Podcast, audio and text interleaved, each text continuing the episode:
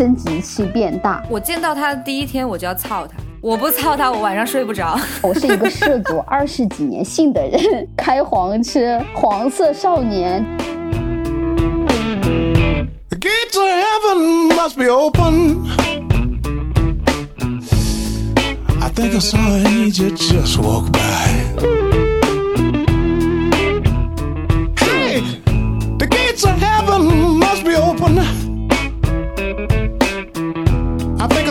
Angel just walked by. I heard a blind man scream and say, Now there goes a sight for my soul eyes. There goes a sight for my soul eyes. Now there goes a sight for my soul eyes.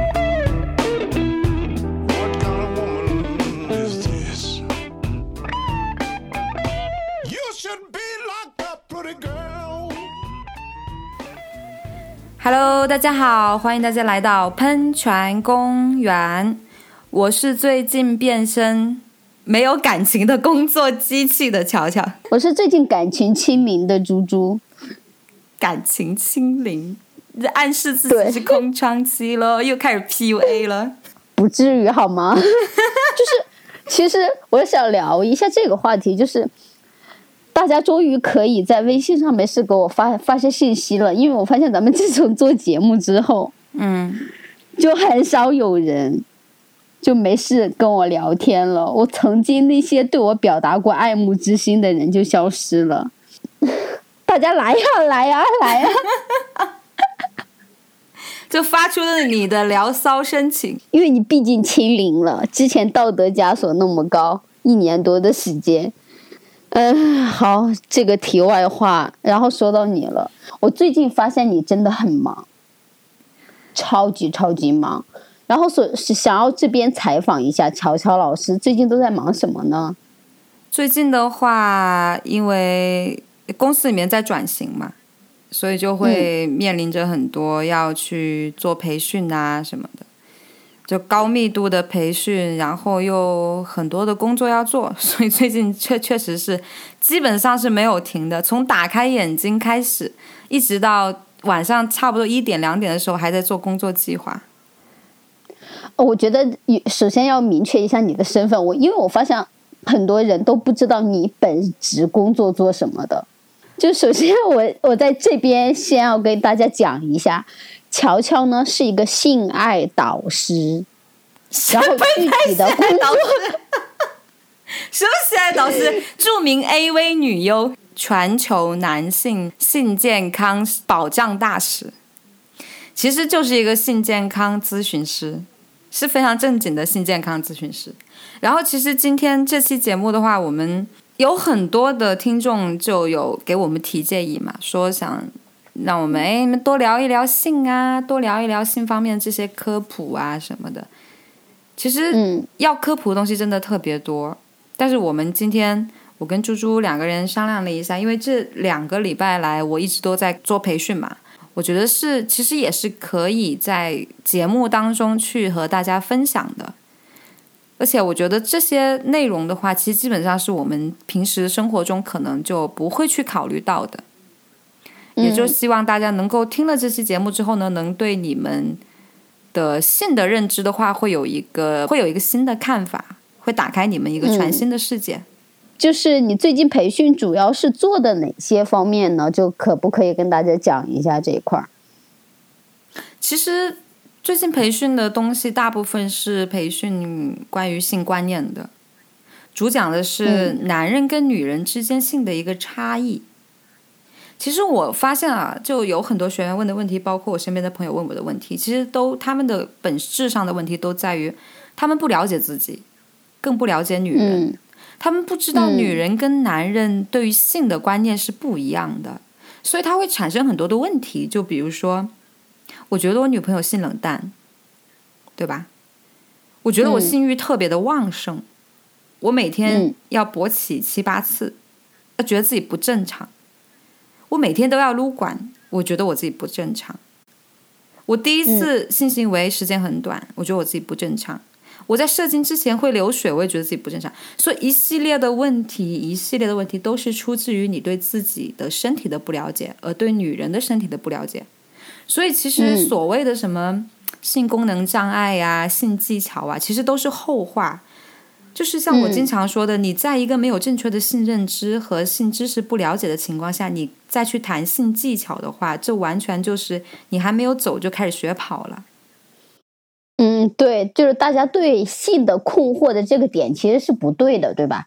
就是你没有基础的话，你上层建筑肯定是不扎实的。你首先你自己没有一个正确的认知的话，你会很容易去吸收一些错误的观念、错误的技巧，嗯然后很容易就是一条道走到黑。等你再反应过来说，哦，原来我这样做是不对的时候，其实已经晚了。你最可怕的就是习惯嘛。嗯，对，是。就因为我发现还是好多人确实对这一块儿没有一个很好的认知。首先，我们来讲一下男性男人的性跟女人的性它一个差异。生理上的其实它是呃，就性欲这一块来讲的话，其实男人跟女人都会差别很大。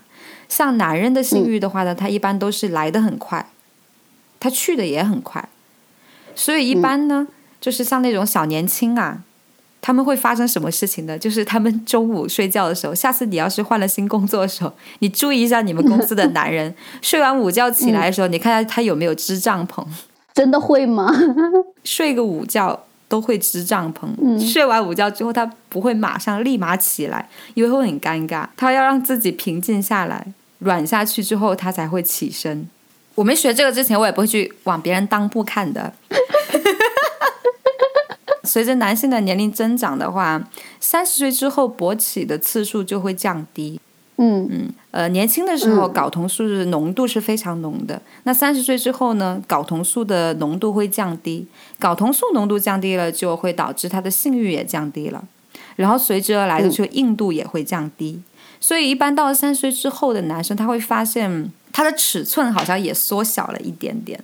这是一件非常可怕的事情，因为我知道很多男性非常的注重尺寸这个问题，但是没有办法，这个是对对解决不了，就是你到了这个年龄了，你自然而然就会这样子。嗯对，因为你刚刚提到的这两个问题哈，就是第一就觉得自己尺寸的这个事情，就刚刚有一个人问我，就是可能关注了咱们节目之后加了咱们的微信，然后觉得咱们是蛮专业的这一方面的东西，他就在问我，他说怎么让自己的就是呃生殖器变大，这是第一个。你刚刚有扯到的，可能有的人就是到了一定的年龄之后，对对，很回缩，对。然后还有另外一个问题，他就说他每天都老想去撸管，然后老想去射精，说这个是不是不正常的？其实，其实撸管是没有什么太大问题了，就是嗯适量的，比如说你一周四到五次，对吧？你再怎么旺盛四到五次，我觉得可以了。但是如果你每天都一到两次的话，我觉得这个是存在一个问题，就是你上瘾了。上瘾的话，色情他肯定是看了色情的东西才会上瘾嘛，对吧？那对色情影片上瘾的话，它其实对身体是有一些伤害的。一个呢是它会让你产生一个对这种性刺激的一个疲劳，就是以后慢慢的过渡到你会发现性刺激对你来说不起作用了，而且长期就是这种高频率的撸管的话，肯定对身体也是有伤害的，过度的消耗了嘛。我们只是赞同说适当的去释放，但是过度的消耗的话肯定是不行的。嗯那关于这个大小的问题，其实 我非常负责任的告诉你们，就是任何市面上的一些说吃了就会变大、用了就会变大的东西都是骗人的。就是什么呢？它其实是跟你的充血的量是有关系的。嗯这个其实我觉得很多男性他应该都知道，就是比如说你在疲软的时候，就是小的嘛，对吧？那你充血了之后，它就会变大。那如果你充血不足，比如说你的硬度不足的时候呢，它肯定是会比你就是硬度很足的时候的尺寸是要小很多的。嗯所以呢，你我们去增加海绵体里面的充血的量，它就能从某种程度上能让你的尺寸变得大一些。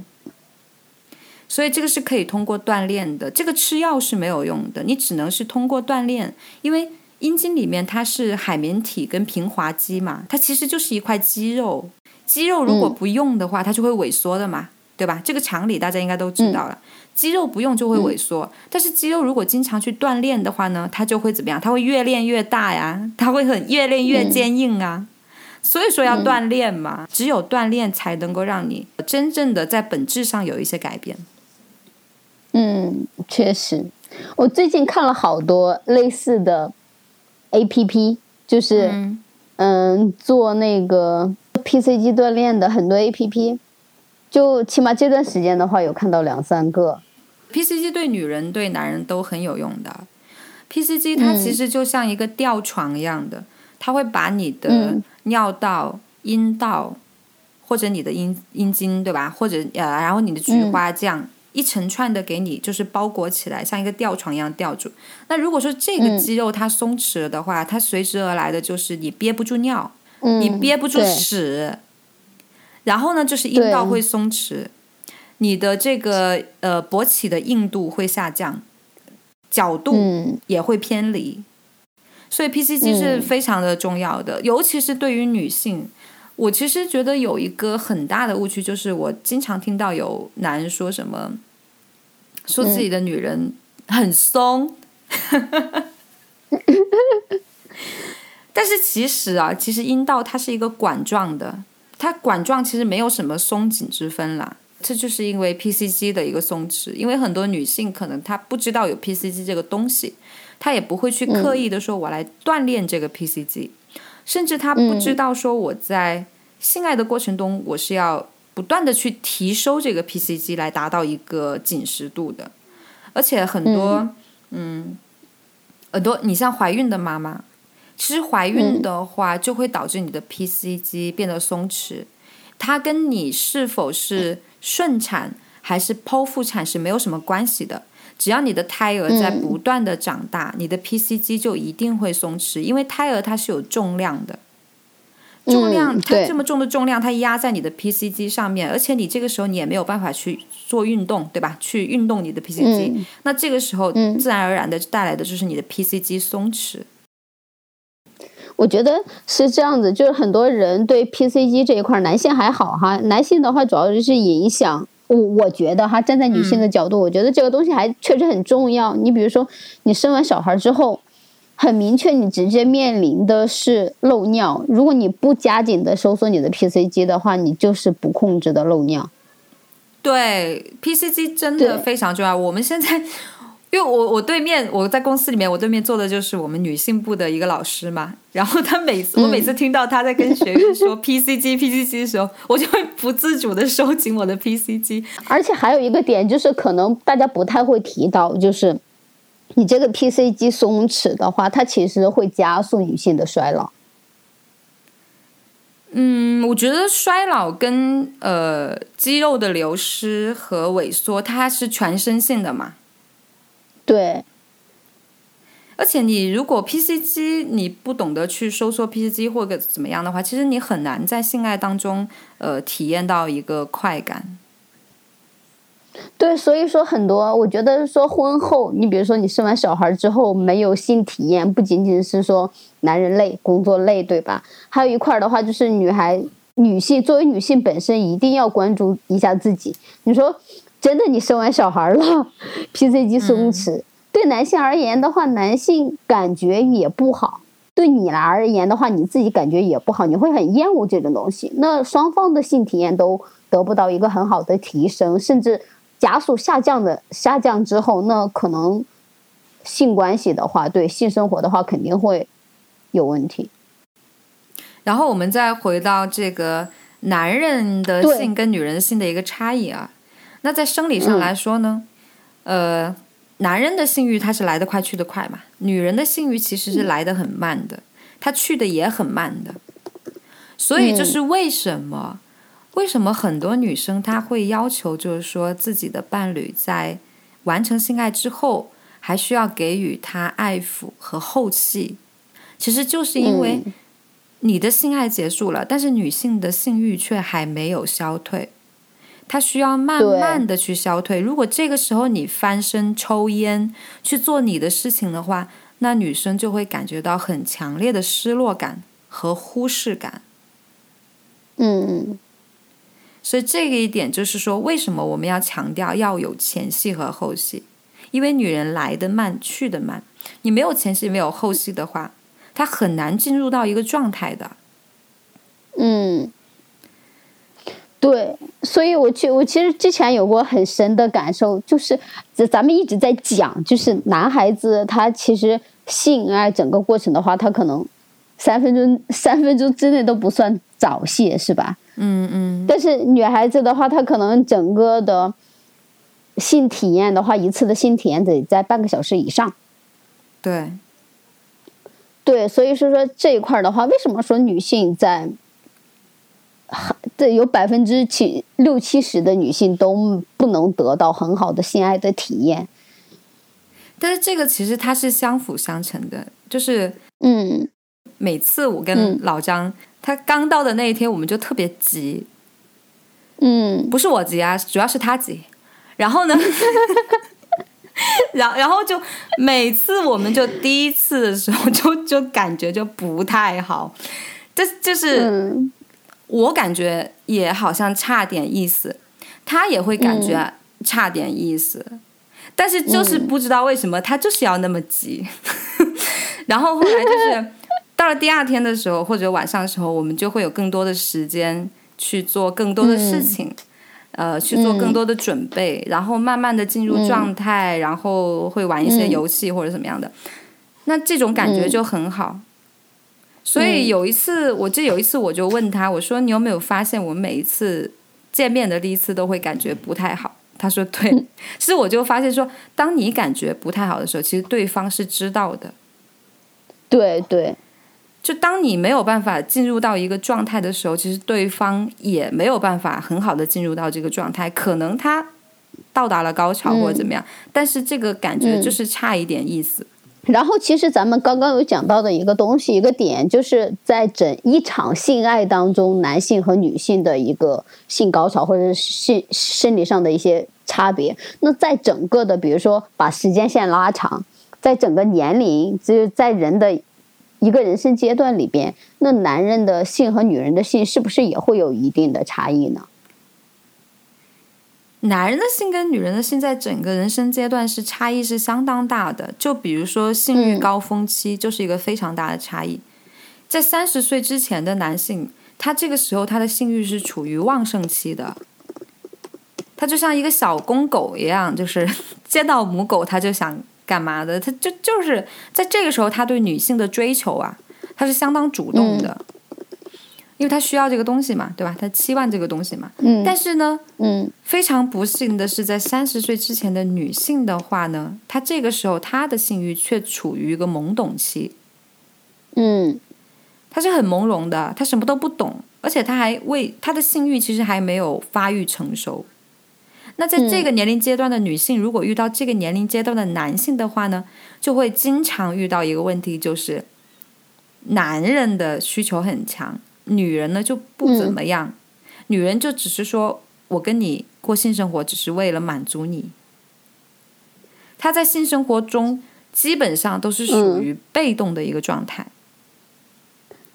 是是是，我之前有一个朋友跟我讲，他说他跟他女朋友在一块儿，他说他跟他女朋友在一块儿，每次他女朋友都催他快点结束，说你完了没？你好了没？我已经好了，快点结束。他说这个是不是有问题？他感觉他每一次都特别快的满足了他女朋友，然后我就跟他讲，我就说这个。其实你的认知是错的，也许他就真的没有感觉到这个东西。我觉得，我觉得这个问题很严重。嗯就是，嗯，如果说我只是单纯的没有感觉到快感的话，那我可以在整个过程当中不断的去寻找快感，对吧？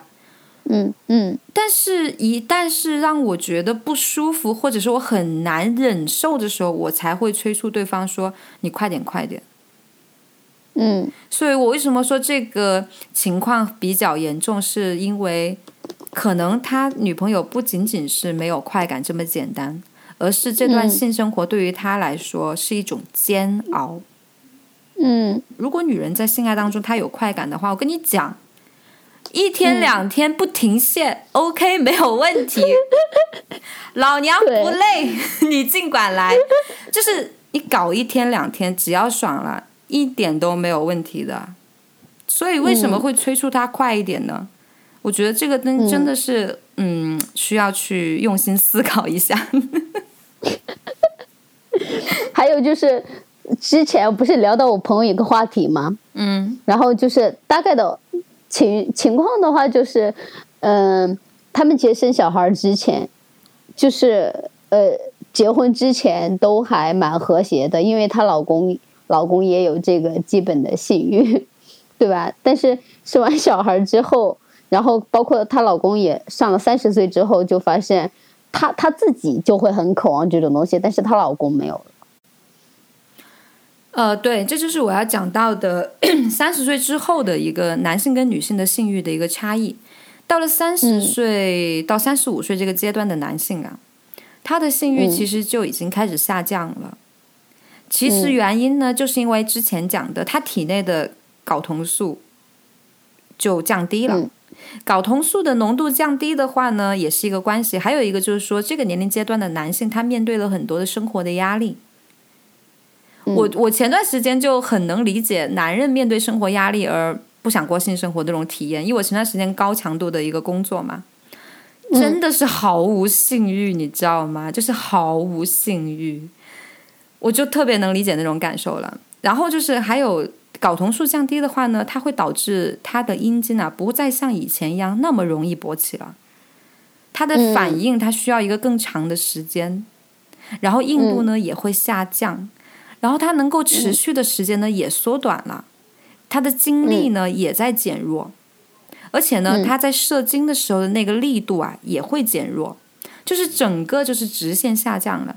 但是相反，三十岁到三十五岁这个时候的女性呢，她的性欲才刚刚的开始，这个时候的女性她的性欲其实是处于一个呃性欲的发育完成的一个时期。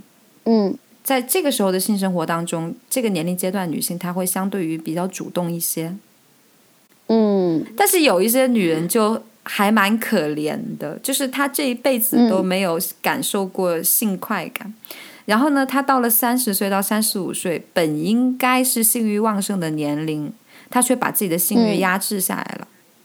有的女人到三十五嗯。岁都没有性欲的啊，那这个就存在着很大的问题，所以我刚刚其实是有想问，就是像你们做康复这一块儿，包括做性治疗这一块儿，有没有遇到就是像夫妻双方咨询，或者是呃大家在遇到这样的一些问题，你刚刚提到的这些问题之后，大家都是用什么样子的方式或方法来对待的？呃，其实是很不乐观的。嗯嗯，大部分夫妻在发生这种问题的时候，他们会把错都推在自己老婆身上，嗯是我老婆性冷淡，是我老婆不行，或者怎么样。嗯就我还蛮蛮不喜欢性冷淡这个词的。其实，在医学上面的话，已经把性冷淡这个词已经去掉了，因为嗯，取而代之的是性欲低下。因为性冷淡这个词，它多少带有着一点歧视的感觉，就像是嗯就像是阳痿一样的，现在都不叫阳痿了，现在都是叫勃起障碍症嘛，或者说简称 ED 嘛。因为它这个词说出来的话，会给你贴上一个标签，会让你觉得是一种歧视。但是其实所谓的女性的一个性欲低下，它的原因是有很多种的。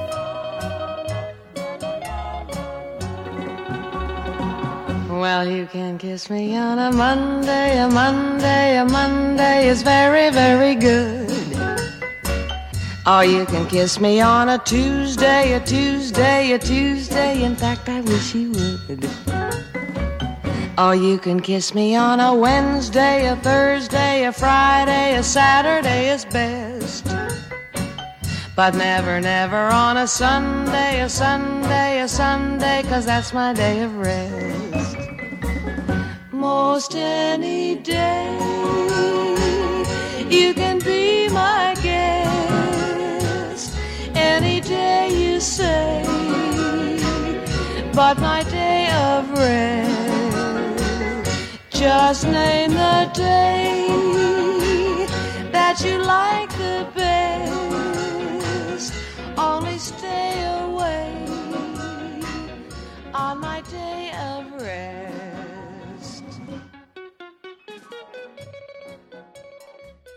可能大部分人都没有不会去想的一个问题，就是、嗯性对你来说意味着什么？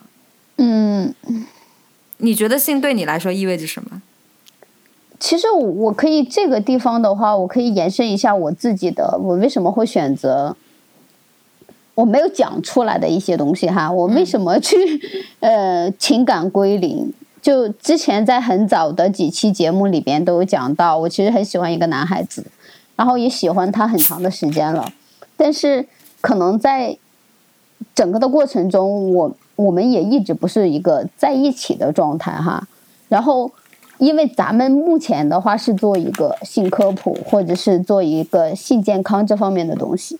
嗯然后我其实有意识到，就因为毕竟已经一年多的时间了，我不能首先第一，我觉得的话，长时间这样对我来说的话，我觉得他对我不够尊重，这是第一个点。第二点的话，我不能忽视我生理上的需求，对吧？我再喜欢他，是吧？是对我再喜欢他，我就我觉得我不能忽视我生理上的需求，而且我觉得如果两个人没有发生关系的话，我觉得他是不是对我有隔阂？嗯对，所以其实我我我包括我也没有对他讲过，但是这是实实在在存在的问题，因为我觉得我讲出来可能会对别人来说的话会有一些冒犯。呃，每个人对性的态度不一样。你像我这种的话，我肯定就是，如果我喜欢一个人的话，我见到他的第一天我就要操他，我不操他，我晚上睡不着。跟他接触之后，我其实蛮想不想把这个东西摆在第一位，就还蛮想就是认认真真的去尝试着爱一个人，或者是尝试着去付出。所以在他他相对来说是一个很保守的人，就起码在我看来，具体的话，因为我们很少扯到性，你要想一下，我是一个涉足二十几年性的人，对吧？就嗯开黄车，然后黄色少年。但是我在跟他的相处的过程中的话，我会很明显的觉得他其实并不是能够很开怀的跟我聊这些东西。他会在这一个方面会选择一个保守，他他会觉得是说聊这些有意思吗？天天聊这些有意思吗？这样的话，这样的话，其实也导致你也没有办法更好的完全做你自己。对，对，后来的话，我其实是没有办法跟他进行这一方面的沟通的。其实我在整理培训资料的时候，为什么会加一个“性对你来说意味着什么”这个篇章？其实也是受了你的启发。就是你之前在跟我讲说，人与人之间的相处都是会带有私货的。嗯，那么我其实有在考虑一个事情，那么性会不会有私货呢？有的，没有任何私货的性存在吗？我觉得是没有。对，每个人对性他都是会有带有私货的，而且我觉得嗯性爱这个东西，它其实就是一个人内心深处的潜台词，是一个嗯非常好去洞察一个人内心的一把利剑。所以我把这个呃性的意味，我把它分成了四个部分。那嗯第一个部分的话呢，就是性是一种尊严。嗯有一种男人是什么呢？就类似于凤凰男。小时候呢，可能在农村里面长大，对吧？家里面也挺嗯不是很富裕，然后呢，也被旁身边的人呢，呃，或者同学啊，经常瞧不起，对吧？说是农村里面出来的人。然后呢，他通过不断的努力，十年、二十年之后，在大城市里面打拼，有了房子，有了车子，有了一个漂亮的老婆，还有孩子。嗯但是这种男人呢，突然间就出了一个问题，嗯他开始疯狂的约炮，疯狂的找小三儿，嗯他也不想离婚，但是他就是控制不住自己，要疯狂的在外面找女人。嗯我为什么说这个人呢？我就有一个这样的学员，嗯那么我在跟他的沟通当中，我会发现，性这个东西对于他来说代表着什么？代表着成功，代表着权利，代表着他的尊严的象征。我要有足够的女人才能够证明我这个人很成功。我以前很落魄，但是我现在有钱了，我成功了，我就要有足够的女人来匹配我的身份。这是他对性的一个认知，所以他特别在意的是什么呢？在意他的性伴侣够不够多，在意他自己够不够强。嗯这种男人其实蛮多的。你像有一些，嗯，特别是那些就是说，呃，身体有缺陷的，比如说个子比较矮呀，呃，身材比较胖啊，或者说身体上面有一些其他的一些比较明显的缺陷的，或者说性格方面有缺陷呐、这种男人他就会很容易就会把性当成是一种尊严。嗯那如果对于女人来说呢？女人来说的话，性是一种尊严，又是怎么讲的呢？其实我觉得大部分女性都还停留在这个阶段，因为你知道，就是嗯，嗯大部分女性她会觉得性是一种对自我身体的一种和自己性魅力的一种认可。比如说，这个男人跟我发生性关系，是因为我有魅力，对吧？嗯我去外面约炮，我能约得到，是因为我有魅力。那这种人，嗯他其实特别在意的是别人对他的赞赏，但是非常可惜的是，我们中国女性很多都是在打压教育里边成长出来的，我们很少会接受到别人的赞赏。我觉得很多女孩子她欣赏自己的身体，就是认可自己身体是很有魅力的。我觉得这个方面可能都不是一个蛮正常的状态。他是一方面是希望别人能够认可自己，但是呢，嗯他又反正还蛮还蛮纠结的，就是就就是也也会也会怕别人去提到你，对对吧？提到你自己的身体，因为我其实，嗯，我其我我其实有过这样的经历哈，就是嗯在和别人发生一段关系之后，对有有如果有一些人就会很开放的状态对你讲，哇，你的身材好好啊，你的你你你这一块儿，或者是你让我特别有感觉的时候，其实，在年少未知的时候，自己其实会很羞涩。会吗？年少无知，毕竟我自天己哪，对吧那？我那我是从小就没有什么羞耻感的人。对我年少无知的时候还是会有，但是最近的体验的话，几乎已经没有了，起码近近一两年，对吧？我记得近一两年的话是没有这方面的体验。其实女人还是非常喜欢被赞赏的，比如说夸赞她性感啊、漂亮啊，呃，胸很对美啊，呃，怎么怎么样啊，对吧？但是，嗯我觉得很，我觉得男生你自己可以回忆一下，你最近一次赞美你的女朋友是什么时候？其实现在很多男女谈恋爱，男朋友也还是在打压女朋友。嗯，会的。哎，你在一嗯种这样的相处模式当中，你本身就没有赞美他，打压他，那你让他怎么去爱自己？怎么能够跟你享受更好的性生活？嗯呃，有很多学员说自己老婆洁癖，那我就会嗯问他，洁癖这个东西呢，它其实是发，其实是会体现在我们的生活的点点滴滴上面的。什么样的才能叫做洁癖呢？就比如说一个水杯，我一天要给它洗三四次，我自己的手我一天至少洗十到二十次，对吧？嗯家里面的地、我一天要拖三到四次，这个叫做洁癖。嗯但是他不愿意被你亲，不愿意被你摸，不愿意被你舔，他只是这样不愿意而已，这叫洁癖吗？这本身就是对自己身体的不自信，为什么呢？如果你摸我的话，你会不会摸到一把肥肉呢？如果你亲我的话，你会不会闻到我皮肤上的一些很难闻的味道啊？那如果你舔我的话，你会不会觉得我下面很臭啊、很酸、很咸呢？嗯，对，那如果他这种这种思想占一个前位的话，那他怎么能够去享受你的爱抚、享受你的亲吻呢？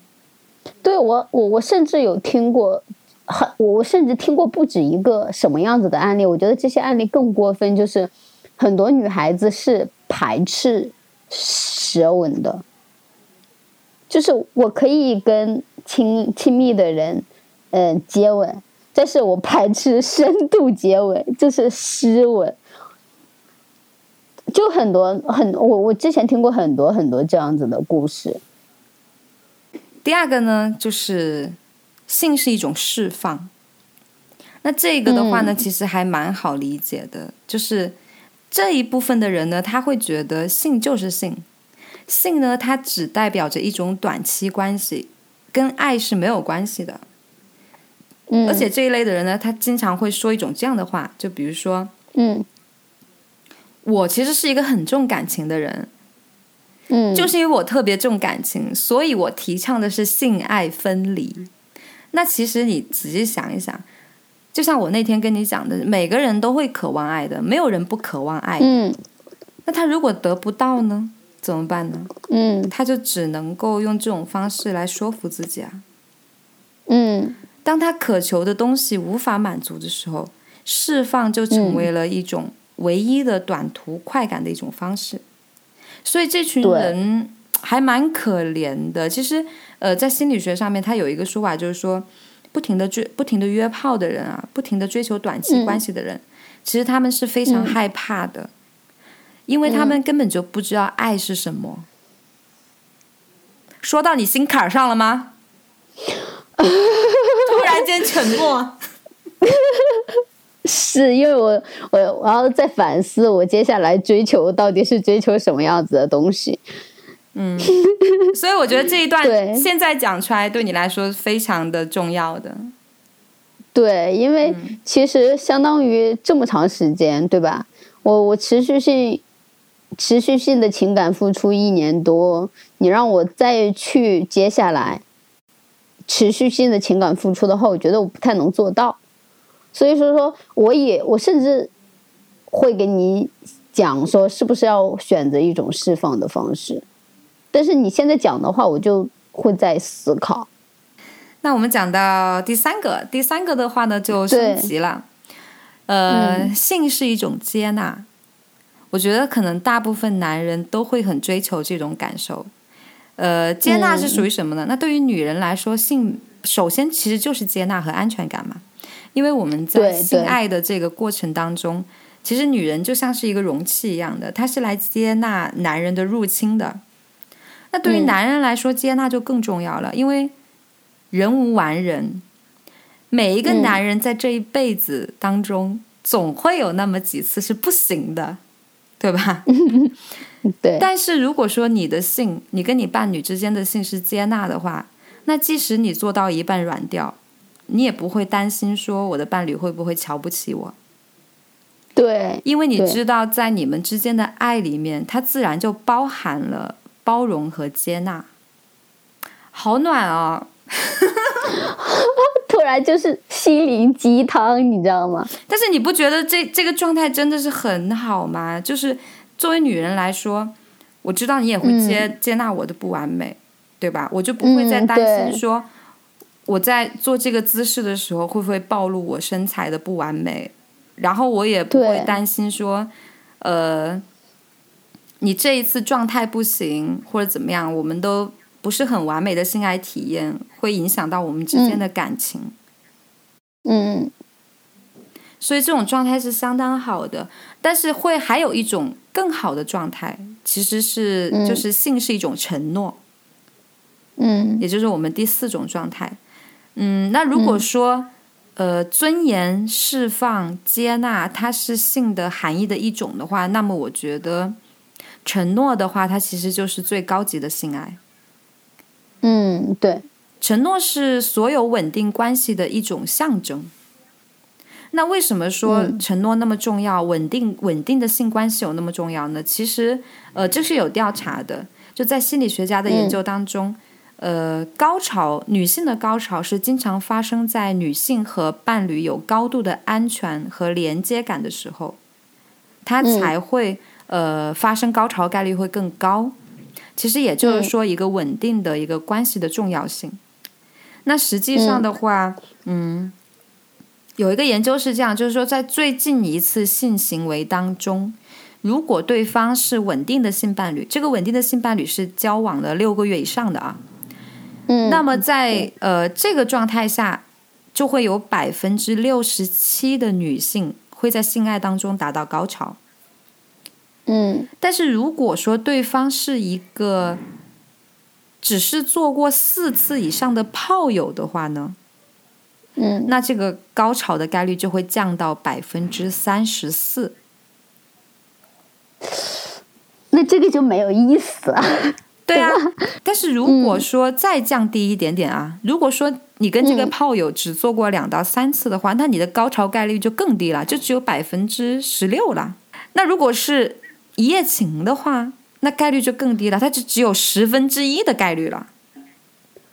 那你你要是这样讲的话，那这个的话，你比如说你要约炮啊，或者是你如果不发生，或者是没有一段长时间的稳定的性性伴侣的这样一段关系的话，其实对女孩子来说，你付出的精力成本和时间成本是其实是不划算的。划算啊，因为他约炮的目的不是为了高潮啊，他约炮的目的是尊严呐。我们刚刚不是讲了吗？性是一种尊严的，他要的是我有约炮对象来享受我的身体，证明我这个人还是有魅力的呀。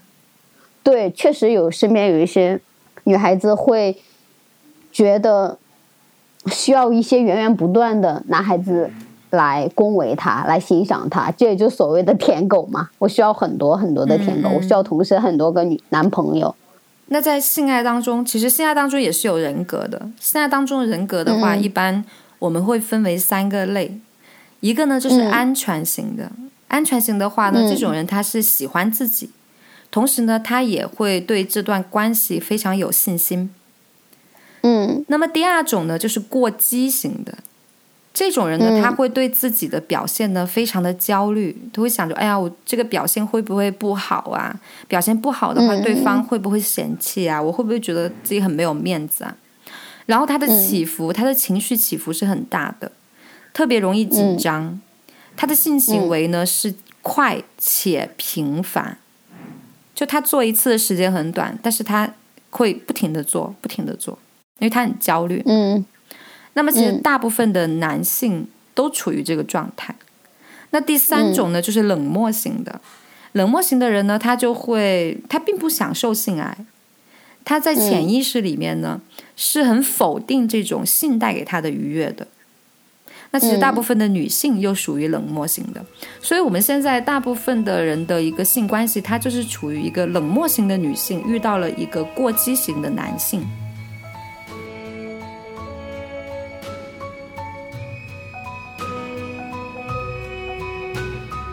Lonely, I'm Mr. Lonely. I have nobody for my own. I'm so lonely. I'm Mr. Lonely. Wish I had someone to call on the phone. Now I'm a soldier, a lonely soldier, away from home, through no wish of my own. That's why I'm lonely. I'm Mr. Lonely.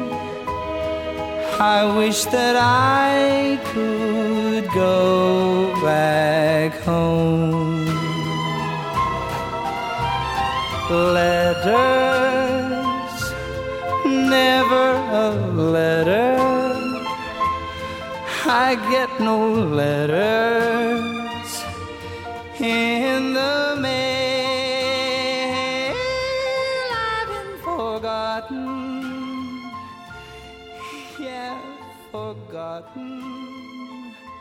基本上就是把男人跟女人的这个性的差异，嗯我们从生理上的和心理上的、嗯都已经讲过了。那么嗯接下来就跳转到第二个部分，就是嗯为什么两个人的性会不和谐？我觉得这个应该是大部分人会去呃比较关注的一点。首先就是，其实是呃不和谐，其实有很很多个原因啦。我也把它呃分为了四个类。嗯首先，第一个首当其冲，就大家可能会问到比较多的一个问题，就是性冷淡问题。嗯那在这里的话，我就会我比较郑重的去做一个科普。所谓的一个性欲低下是什么原因呢？首先，第一，我们要排除生理上的原因。什么样的原因？嗯什么生理上的原因会影响到性欲呢？对于女性来说啊，内分泌失调、嗯妇科炎症疾病、嗯服用药物，比如说嗯服用了一些抑制大脑神经活跃的一些药物，比如抗抑郁的药物，还有一些就是阴道痉挛。阴道痉挛它是没有办法进行性交的，它是需要通过锻炼恢复之后才可以性交的。那么还有一个就是怀孕。那这些我们排除了这些生理上的问题的话，那其实剩下的就基本上都是心理上的问题了。嗯心理上的问题其实就是他有过一些不愉快的性经验，嗯对性的错误的认知和对性伴侣的一个性脚本的不匹配。这个性脚本我待会儿会详细的讲啊，先跳过啊，性脚本的不匹配。然后还有一个就是对身体的不自信、放不开，也就是我们刚刚讲的嗯没有受到赞美，就是不自信、放不开。那基本上嗯这种女人，她就会表现在什么样的形式上呢？就是她在性生活当中是不活跃的，呃，她也是放不开的，特别容易分心。她没有办法嗯集中精力去享受这个性爱啊，因为你知道，就是女性她在性爱当中的时候，她如果要享受快感的话，她是要把注意力集中在下半身的。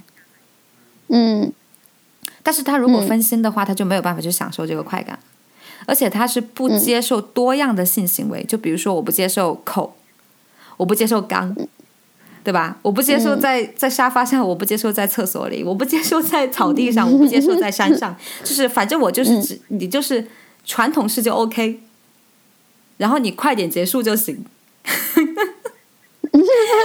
对吧？你快点，我已经好了。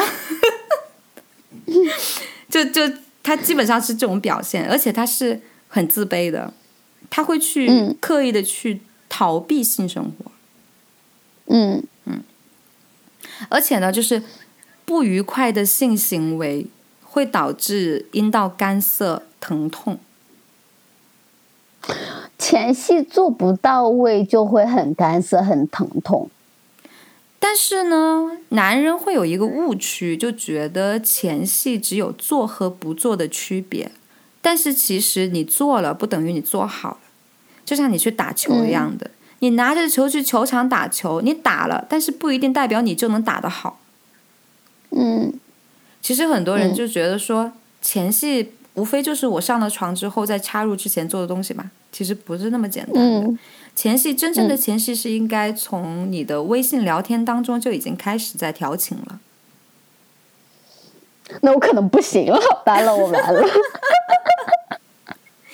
其实应该是在还没见面之前，或者是快要见面之前，就会在微信上面开始调情，然后呢，就会让对方有一个保有期待，他会很期待说，待会儿见面了会怎么样，然后呢，再到见面之后，才开始你、你自己所认为的一个面对面的一个前戏。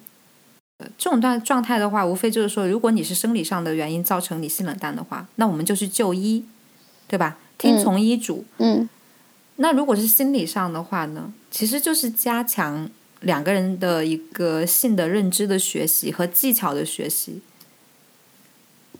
嗯。在两个人都对自己有了足够的了解的情况下，我们再来进行沟通，这样是有效的。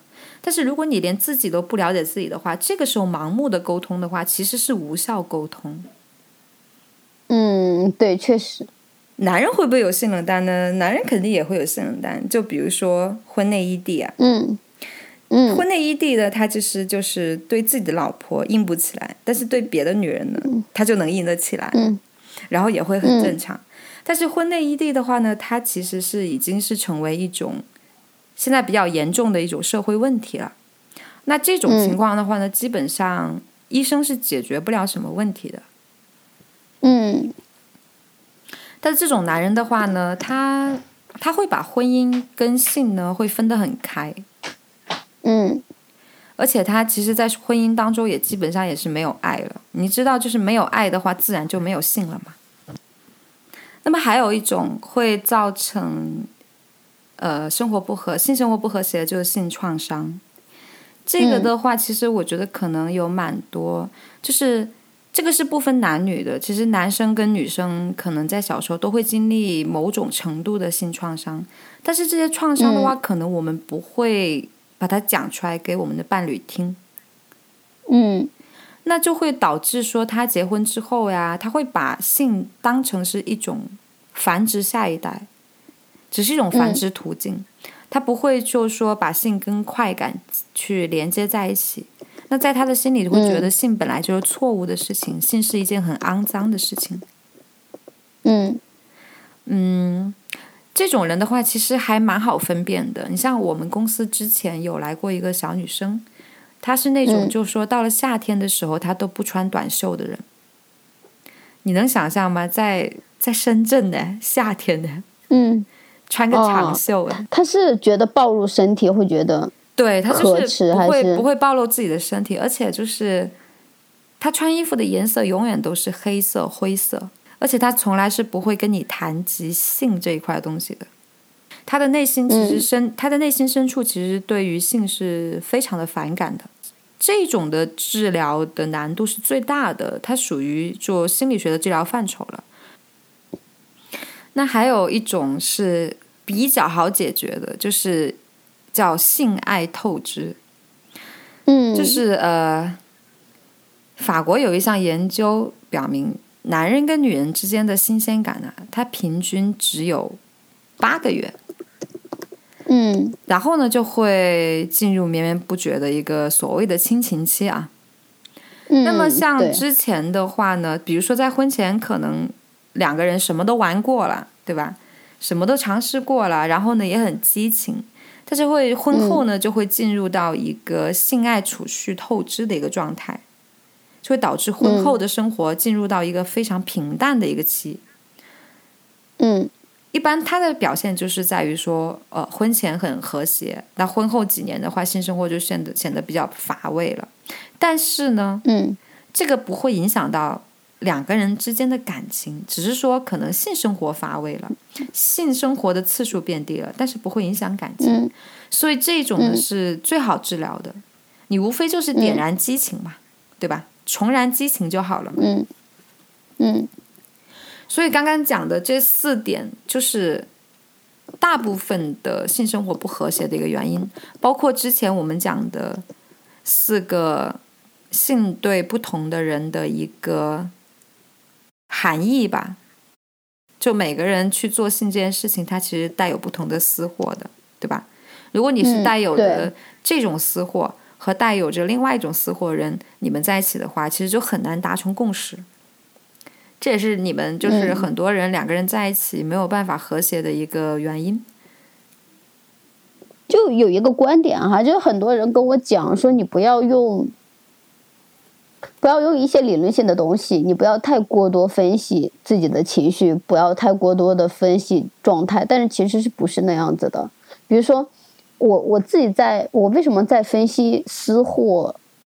我我很明确的知道，我开始提“私货”这个词儿是什么时候哈？就是我我隔我在北京开始隔离了，然后我就会发现自己有一些情绪上，就是可能别人不会觉得那么正向的一些情绪出现。那这些不被出现，别人可能觉得不是特别正常的情绪，它就不配出现吗？或者是它是不正常的吗？其实不是这样子的，那就是你想要，你可能不想跟别人讲，但是你又想得到的一些反馈。大家应该正视这个东西，因为只有这些被隐藏在你内心深处的反馈得到反馈之后，对吧？你才能更好的相处下去。所以这就是我们这期节目刚开始的时候为什么要去捋出四个点，就是性对你来说意味着什么，甚至我会问到你说你有没有思考过性对你来说意味着什么？其实就是你说的，可能大部分人我们不会去想说我在做性行为的时候我带有的私货是什么，但是我们当我们捋出来去分析的时候，其实这个时候你可以去考虑一下性对你来说到底意味着什么。你到底是想从性生活、性行为当中去得到一些其他什么东西？而为什么你会在发生性行为之后，你会感觉到失落？嗯是不是你其实你本身你内心想要的东西没得到？其实我还想讲一个故事，就是这个嗯故事的话，其实就一直让我很感动。它是一个性治疗师讲的故事，他的性治疗诊所里那个时候呢来了一对八十岁的夫妻。那这嗯对八十岁的夫妻呢，是因为这个爷爷他就说我想要完成一个愿望，就是能够嗯跟我老婆能够重新的再过上我们的性生活。但是这位嗯八十岁的爷爷呢，在他六十岁的时候呢，就患上了中风。中风的话呢，嗯他就没有办法过性生活，就是二十嗯年了、都没有勃起过。嗯嗯那这个时候，这个爷爷的他的整个状态呢，就是他的硬度已经是豆腐皮的硬度，你知道吗？因为硬度会分为四个等级嘛。呃，嗯一个是豆腐皮的等级，还有一个是剥了皮的香蕉，还有一个就是没有剥皮的香蕉。那最硬的话呢，就是黄瓜的硬度。那这个爷爷这个时候的硬度已经是 豆腐皮的硬度了。嗯嗯，但是没有办法呀，这么感动，对吧？两夫妻嗯这么大年纪，为了完成自己的心愿，于是呢就开始做训练了。在做这个嗯康复训练的时候呢，他其实是要经过一个对阴茎的一个按摩。嗯然后当时呢就会想说，会不会年轻一点的小姑娘对于爷爷来说会更刺激一些？嗯就让年轻的小姑娘给他做按摩，但是年轻小姑娘给他做了很久的按摩，爷爷还是没有反应，一点反应都没有。于是呢，嗯就在想说，要不让奶奶来吧？嗯奶奶去给爷爷做按摩的时候呢，这爷爷很快就有了反应，嗯然后就一步一步做练习嘛，对吧？怎么样做嗯体位啊，去能够照顾到两个人，因为两个人年龄大了都不是很方便嘛。然后经嗯过了很长很长的一段时间的训练之后呢，他们就终于可以重新过上他们的性生活了。嗯我看到我听到这个故事的时候，当时就特别感动，我就觉得哇，我也说想说超感动。八十岁的一对老夫妻，他们都在为了自己的爱，为了自己的性在努力。那现在你当下的年轻人，你又有什么借口不去努力呢？两个人，我觉得只要有爱，只要有感情在的话，很多东西其实都不成问题的。嗯，我想起，其实我我最近经历的事情，我在昨天的时候，前天的时候，昨天，对我在昨天一整天都在做，都在跟心理咨询师聊天。我说我现在状态会不会有点不太好？昨天和前天，他他跟我讲说，你只要不停留在原地，你只要跳出你原来的圈子，对你来说就是好事。你只要为你，你只要做的这件事情是为你的幸福而努力，你你你就对你来说就是好事。我跟你讲，人一定要改变，你才会有进步的。你一定要跳出原来的圈子，你才会成长的。你如果一直在固有的圈子里面的话，你是没有办法成长的。